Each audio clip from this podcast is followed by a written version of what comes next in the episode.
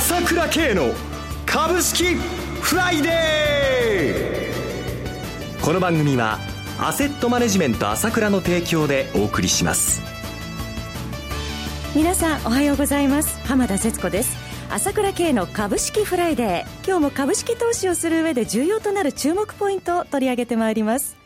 パーソナリティは、アセットマネジメント朝倉代表取締役、経済アナリストの朝倉慶さんです。朝倉さん、おはようございます。おはようございます。よろしくお願いいたします。よろしくお願いします。さて、今週の東京株式市場、朝倉さんはどのようにご覧になりましたか？ちょっと荒れましたけどね。はい。気づいてみれば、やっぱり強いってことですよね。そうですね。昨日も5営業日ぶりに反発となり、高値引けでしたね。一気に高値引けで300円以上上げましたからね。そうですね。私はもう一貫して言ってるんですね。弱気になる必要ないって。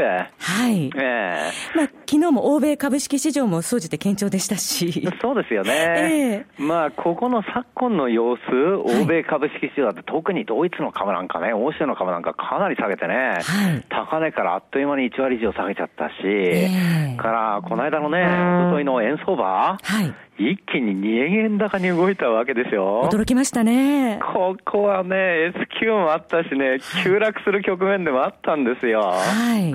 それ気がついてみれば、結局下げないわけでしょ。はい。落ち着けばあっという間に上がっちゃうじゃないですか、こうやって。ということは、朝倉さん、引き続き下値でのやはり買い余力って相当あるということですか？買い連中がいっぱい日本にはいるの。はい。もう2万円割れてくんないから、いや、割れて割れて買いたい買いたいっていう連中ばっかりなんですよ。はい。だけど割れないよって。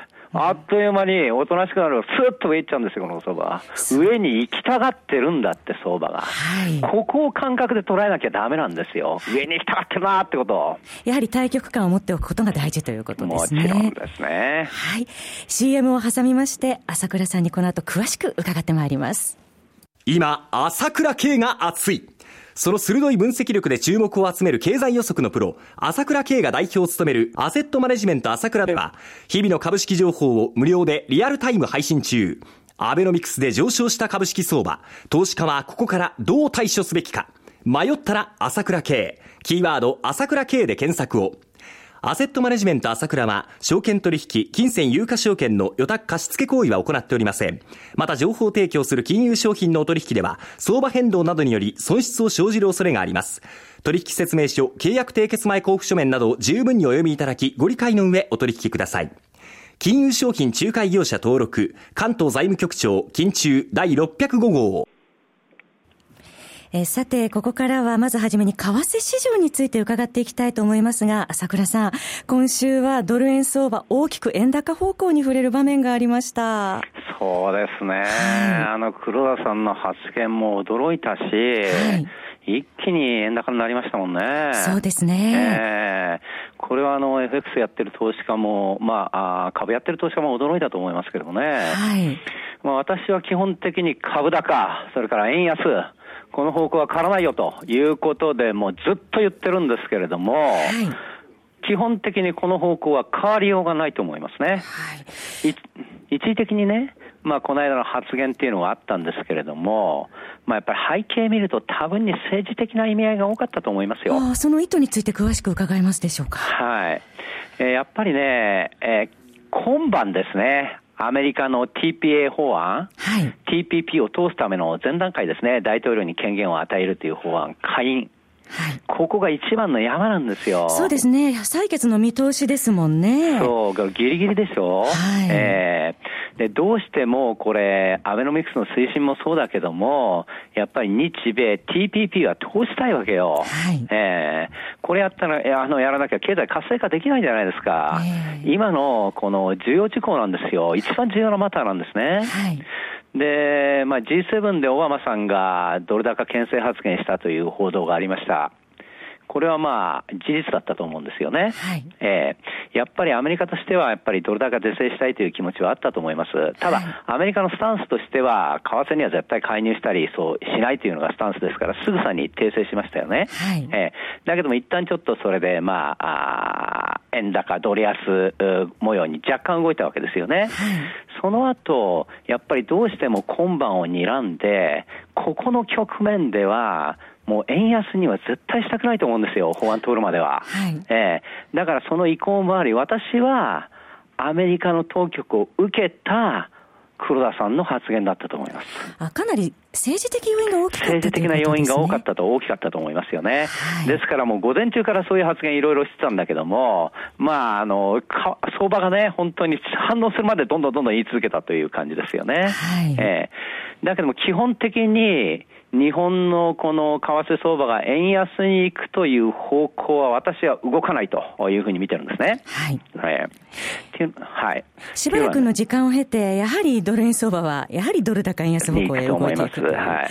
今のところ、まあ、当局の睨んだターゲットが125円かなという感じは出てきたので、はい、やっぱりこの壁に対しては何度も厚いところはあると思うんですけれどもね。はい。えー、だけども考えてみるとですね、本来であればですよ、ここに今年になってからものすごく貿易赤字減ったじゃないですか。そうですね。黒字になっちゃってね。はい。で、今年の3月の経常収支見てもですね、3月単月で2兆8000億の経常黒字なんですよ。1ヶ月だけですよね。1ヶ月だけで2兆8000億の経常黒字なんだけども、去年1年間の経常黒字が2兆6000億なんですよ。はい。ってことは、3月1ヶ月だけで、去年の分の経常黒字稼いじゃってるんですよ。かなりの改善ですね。劇的に改善してるので、はい、本来ならば、円高に向くのが当たり前でしょ。はい。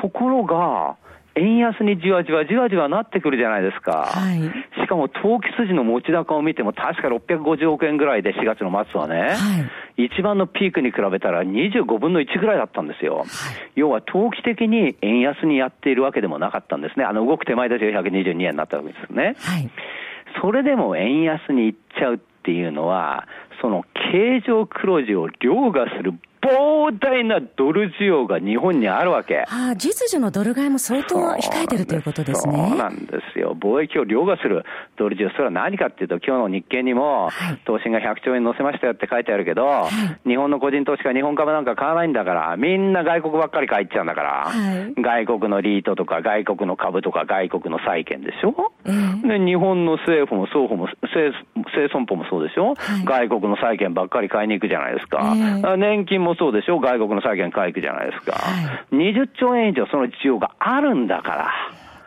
そうすればどうしたってドルの需要は継続的にあって、これは動かない。はい。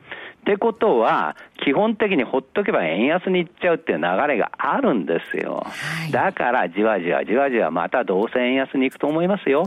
一応25円で止まるだろうけどね、1回、2回は。はい、えー、今回はだから政治的な発言で一時的に円高に向いたんだなというふうに見てればよくて、まあ、ものの1か月ぐらいすると、まあ、あっという間にまた124円まで今日も入っちゃいましたけどね。ね円安に行きたがってるよ、株高に行きたがってるよ、これは変わらないよってことですよ。はい。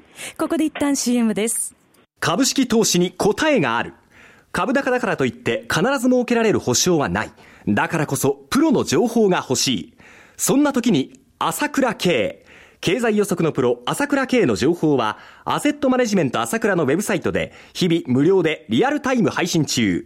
迷ったら朝倉慶。キーワード、朝倉慶で検索を。アセットマネジメント朝倉は、証券取引、金銭有価証券の予託貸付行為は行っておりません。また、情報提供する金融商品のお取引では、相場変動などにより損失を生じる恐れがあります。取引説明書、契約締結前交付書面などを十分にお読みいただき、ご理解の上お取引ください。金融商品仲介業者登録、関東財務局長、金中第605号。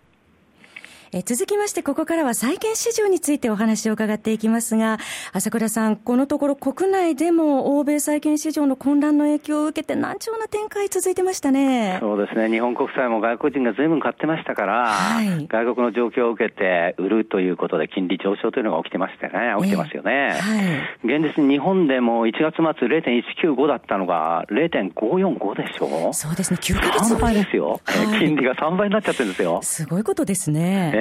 で、ドイツなんかもっとすごくて、はい、0.049だったんですね、4月の17日。はい、それが昨日の段階で1.06まで行きましたもんね。今日は若干戻して0.88ぐらいだけど、はい、金利が21倍になっちゃったのよ。そうですね、この債券相場安、歯止めがかかってないという状況ですが。ここまでね、債券市場が混乱したらね、そりゃ投資の手はね、引っ込みますよ。はい、これはそういうのが短期的に起こるということはやむを得ないことで、欧州の株式市場が混乱するっていうのは、これは当たり前のことが起きたわけですよね、短期的に。そうですね、様子を見たいという、ね、それは当たり前のことだと思います。はい、はいまあ、そういうふうに短期で見ればそうなんだけども、はい、もうちょっとスパンを長くしてみると、全然違った絵が見えて見えてくるわけです。どのような図でしょうか？っていうことは、どういうことかというと、はい、例えば今言ったように、日本の金利は3倍になったわけでしょ、1月から。はい、えー、じゃあ日経平均はどうだって？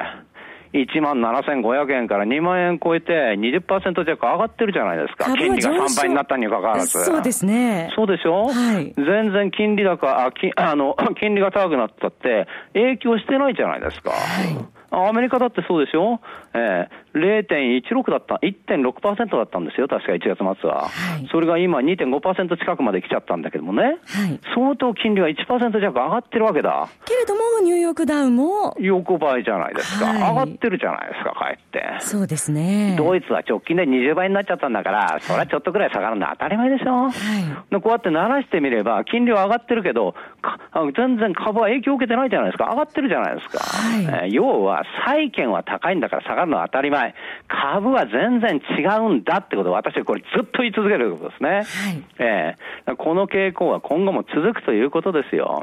債券から株への資金の流れは引き続き継続と。もちろんです。まだまだですよ。すね、これからが本格化ですよ。債券の方はどんどん売られる展開なんだから。はいえー、さて、朝倉さん、来週16日から17日アメリカの FOMC も控えていますけれども、はい、えー、日本の株式市場引き続き需給関係良好と良好ですね。もう日銀はもう毎日のように買ってるじゃないですか。半分以上買ってますよ。はい、8日間のうち5日間買っちゃってんだから、どんどんどんどん買っちゃうわけです。しかも、日銀の買い付けなんですけれども、5月までは360億だったんですよ。はい。えそれが370億に増額してますからね。10億増額ですね。ええー、もうどんどん買わないとね、ノルマが達成できないわけ。下がる日が少ないから。はい。ねこれで日本中買いたい人ばっかりいて、もう年金だってまだ下がんなきゃ買えないっていうスタンスで、個人だってずっと売り越しで、日銀だってこういうふうに買い越し、買い、買いを増してるわけですよ。はい、こんな状態でどうやって下がるんですか。一時的に下がることはありますよ、この間みたいに。だけど上に行きたがってんだから、パーッと上行っちゃうっていうことなんですよ。だから私言ってるんです上に行くリスクの方が高いんだよって言ってるんですよ。はい。強気スタンス継続ということですね。そういうことですね。そろそろ番組もお時間が迫ってまいりました。お話は、アセットマネジメント朝倉代表取締役経済アナリストの朝倉圭さんでした。私、朝倉慶が代表を務めます、アセットマネジメント朝倉は、SBI 証券、楽天証券の口座開設業務を行っています。私どものホームページから両証券会社の口座を作っていただくと、週2回、無料で、銘柄情報を提供するサービスがあります。ぜひご利用ください。それでは今日は週末金曜日、頑張っていきましょうこの番組は、アセットマネジメント朝倉の提供でお送りしました。最終的な投資判断は、皆様ご自身でなさってください。